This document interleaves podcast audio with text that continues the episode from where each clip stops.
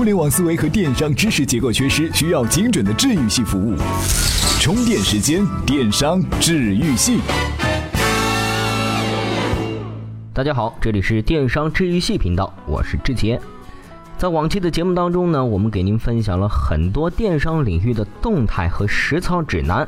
昨天呢，在我们充电时间的微信公众号当中，有一位叫做毛毛的听众啊是留言了。说什么呢？说自己经营的是线下门店，但随着这个电商市场的份额是越来越大，包括自己在内的几乎所有的线下店都感受到了冲击。那他啊就非常想知道了，在这种过程当中，线下店要如何保持竞争力呢？在这儿，我们也感谢毛毛给我们的提问哈。我们今天呢，就用一期的节目来和您说说线下店怎样才能逆袭电商。这说到线下店逆袭电商，哈，其实很容易想到的就是降价，这也是无数线下店应对危机时的做法。但是啊，我问您哈，如果您拿所有的精力去追赶别人的固有优势，比如说低价，您怎么可能打败别人呢？既然因为本身成本的限制，线下店即使再降价也不会比电商更低价，那么单纯的降价就能保证您存活吗？肯定是不能的。如果说要保持竞争力，当然是要依靠别人无法超过您的部分。那对线下店来说，究竟是什么呢？这部分很重要的就是感官体验。这感官体验是指人对外界的所有感觉，包括嗅觉、听觉、视觉、触觉等等。而电商呢，受小小屏幕的限制，在这方面是无法超过线下店的。您看哈。这嗅觉是直接没有，听觉呢，也就是音量等不受自己的控制，视觉呢受到屏幕的限制，而触觉啊，只有冰冷的屏幕玻璃也是受到了限制。不过啊，可笑的是，无数线下店是只顾着降价，忽视了自己最大的优势，对顾客的感官体验设计的无比粗糙。相反是很多电商通过更好的交互设计来提高感官。那如果要巧妙地利用感官进行营销和产品服务设计，应该怎样下手呢？毕竟消费者不可能永远宅在家里，待在电脑面前啊！只要他离开家出门，就是您通过各种感官进行刺激的机会。这里啊，借我们的老朋友李教授的观点来和您分析一下。大家好，欢迎在充电时间分享我带给大家的观点。喜欢我文章的朋友可以关注我的微信公众号李教授。这和您说的第一个点啊是鼻子。今天呢，先给您举两个例子。哎，当您早上路过一家糕点店，即使他们还没有开始做糕点，您已经是闻到了蛋糕的芳香，很想走进去。这啊，往往不是因为蛋糕很香。而是一种代号为 RV 幺八四的香精经过扩香机扩散的结果。再比如，一个打扮时尚的异性走进您，他看起来也没那么好看，身上也没有特殊的香气，但是一靠近就让您产生了好感，甚至动情的感觉。这啊，就是因为在身上喷了一些费洛蒙，即使人感知不到这种气味，它通过您的嗅觉直接作用于您的大脑，让您产生好感。气味啊是无处不在的，大部分呢我们都没有意识到，但是啊，它们却极大的影响着我们的体验。哎，您想想，如果说线下店仔细设计自己的气味，就能够让消费者感受到莫名其妙的开心和物有所值。为什么呢？哎，说的有点专业了哈，因为在人的大脑当中啊，嗅觉神经是距离大脑负责决策的区域最近的感官。在远古时代呢，人类需要通过嗅觉来区分腐烂的食物，并且直接做出决策。举个例子哈，想象一下，您觉得很恶心的一个东西，比如说翔，您是更加难以忍受闻到它的气味，还是看到它呢？我想大部分人的选择是宁愿看，我也不想闻。所以说啊，如果您想提高线下场所的体验，一定要巧妙地控制气味。比如说，假设您是经营银行的，什么气味合适呢？这研究发现啊，类似香草的气味最合适。为什么呢？因为香草气味直接刺激的大脑区域呢，也是我们感受到信心这个心理状态的大脑区域。所以说啊，香草的气味会让您的银行更加可信。甚至有很多公司啊，都在找高端香水公司帮他们设计独有的气味 logo。某个公司独有的气味呢，可以起到像视觉上的 logo 一样显著的效果。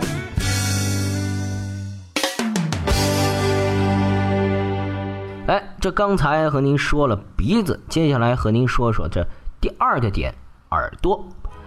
如果说嗅觉是跟人的生存直接相关的，作用于大脑当中负责关键决策的部分，那么听觉则是直接作用于人大脑中负责情感和情绪的部分。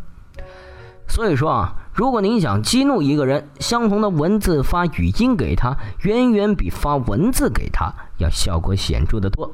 同样的，如果真正想打动一个人，也一定要让他听到您的声音。那无数的线下店啊，也可以利用不同声音对情绪的影响来改变顾客的体验和购买。有研究发现呢，在超市的音乐中加入微不足道的婴儿的哭声，结果女性购买了比平时更多的食物。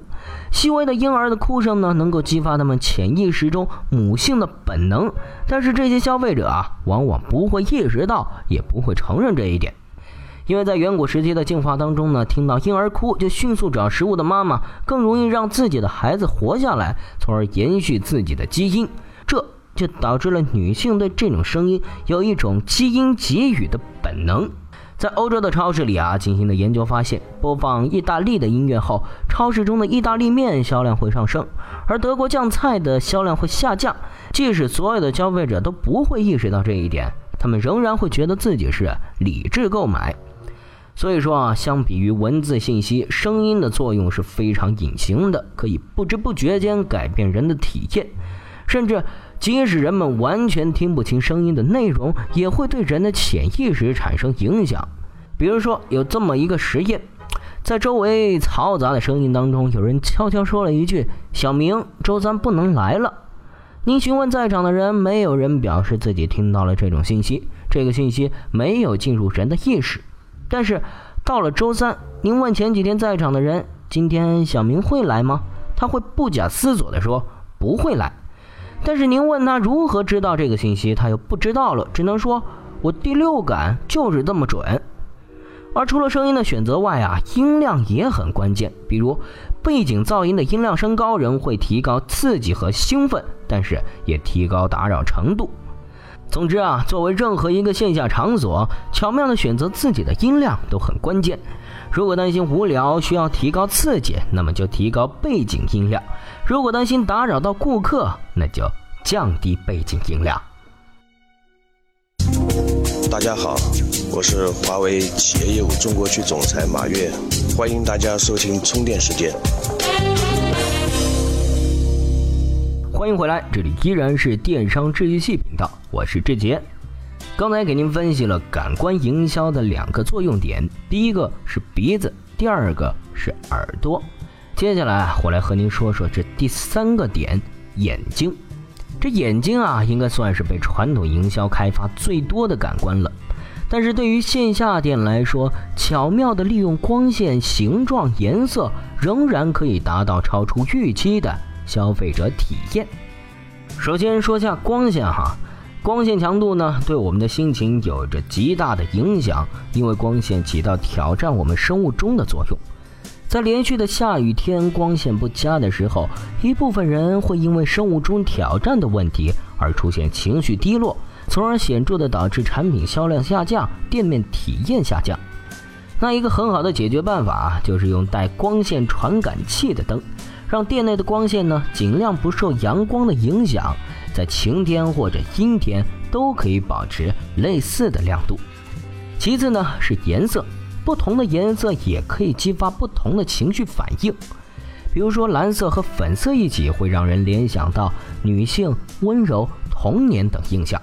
所以说啊，很多姨妈巾的包装呢会使用这两种颜色。那如果您想通过店面的设计激起人们对于童年的回忆，不妨尝试尝试这种颜色。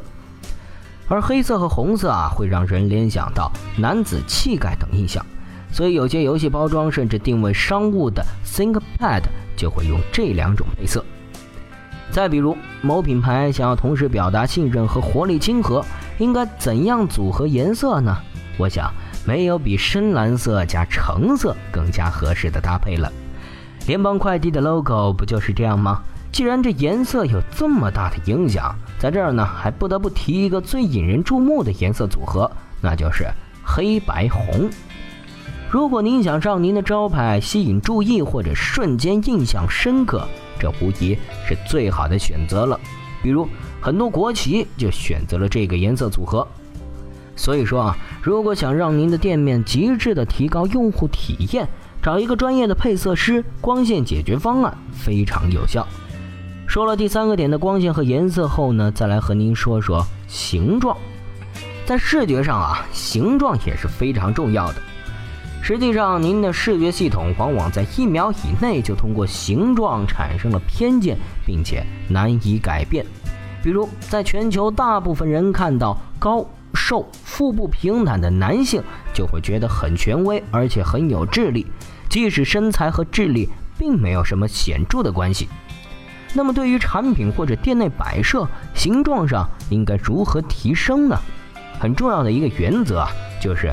让您的一切东西越像一个面孔越好。实际上，如果您的产品外形在无意识中激活了消费者大脑中的面孔识别区域，往往会提高他们对您的喜好。如果您能进一步的激活这些面孔的感觉，圆的、对称的、小鼻子、大眼睛、高额头、笑的，那么恭喜您，您已经被消费者的大脑在一秒内归类到了很重要。很好的产品当中了。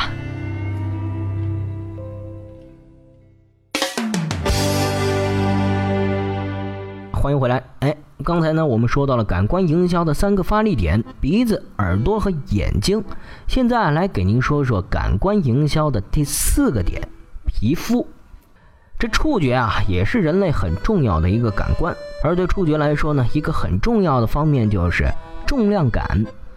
当您看到一个东西时呢，在无意识中，您的大脑前运动皮层呢就会自动开始计算它的重量。而假设拿起的东西重于或者轻于刚才大脑计算的重量，人就会不由自主地把东西放回去，往往不会购买。比如说，在某手机体验店中，一个消费者拿起一部手机，然后惊呼：“啊，怎么这么轻啊！”接着呢，就会立刻把产品放了回去。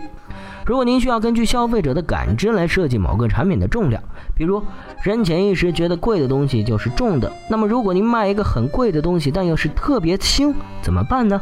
总不能让消费者拿起来又放回去吧？您可以在包装中增加质量。除此之外呢，触觉在各个方面都会影响人的情绪。比如餐厅顾客生气时，如果恰好捏到很软的东西，那么气愤程度就会下降。再比如，任何形式的抚摸都会刺激情感，所以有的咖啡厅啊，故意弄一些小猫来让客人服务，刺激情感。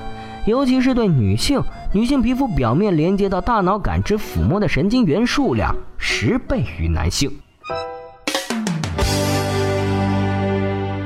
刚才我们说了嗅觉、触觉、视觉、听觉各种感官，但是啊，这些感官并不是独立的。如果您让消费者从三个感官上得到一样的信息，那么对他来说，这就是最终的信任和喜欢，几乎超过一切的营销方式。比如说，您在某个店内布置了香草的气味，呈现整体深蓝色的色调，并且配合低沉舒缓的声音，那么您就会给消费者整体呈现一致的信息：我们是值得信赖的。但是如果不同感官传达的信息是不一样的，激发了不同的感觉，那么往往会带来不适。这就是为什么人类会晕车晕船，因为在您的眼睛的感官中，车是不动的；而在您耳朵的感觉中，车是运动的。这两种感觉相冲突，导致了您特别难受。所以说啊，您看到大便餐厅，应该也很难受吧？哈哈。好了，今天的内容呢，到这儿就先告一段落了。本期的节目内容呢，感谢李教授的贡献。这里是电商治愈系频道，我是志杰，我们下期再会。